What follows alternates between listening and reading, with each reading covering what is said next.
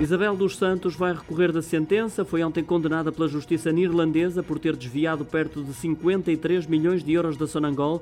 Também alguns dos mais diretos colaboradores foram igualmente considerados culpados dos crimes de gestão danosa e falsificação de documentos. O caso remonta a 2006 e envolve a empresa de direito dos Países Baixos, a Esperanza, detida 60% pela Sonangol, com os restantes 40% a pertencerem na altura a uma das empresas de Isabel dos Santos, Exam Energy.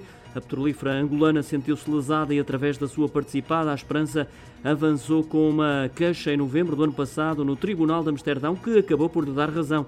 Isabel dos Santos não se conforma e vai recorrer porque diz que não foram analisados documentos relevantes submetidos pela defesa e que poderiam alterar a decisão, promete apresentá-los no recurso.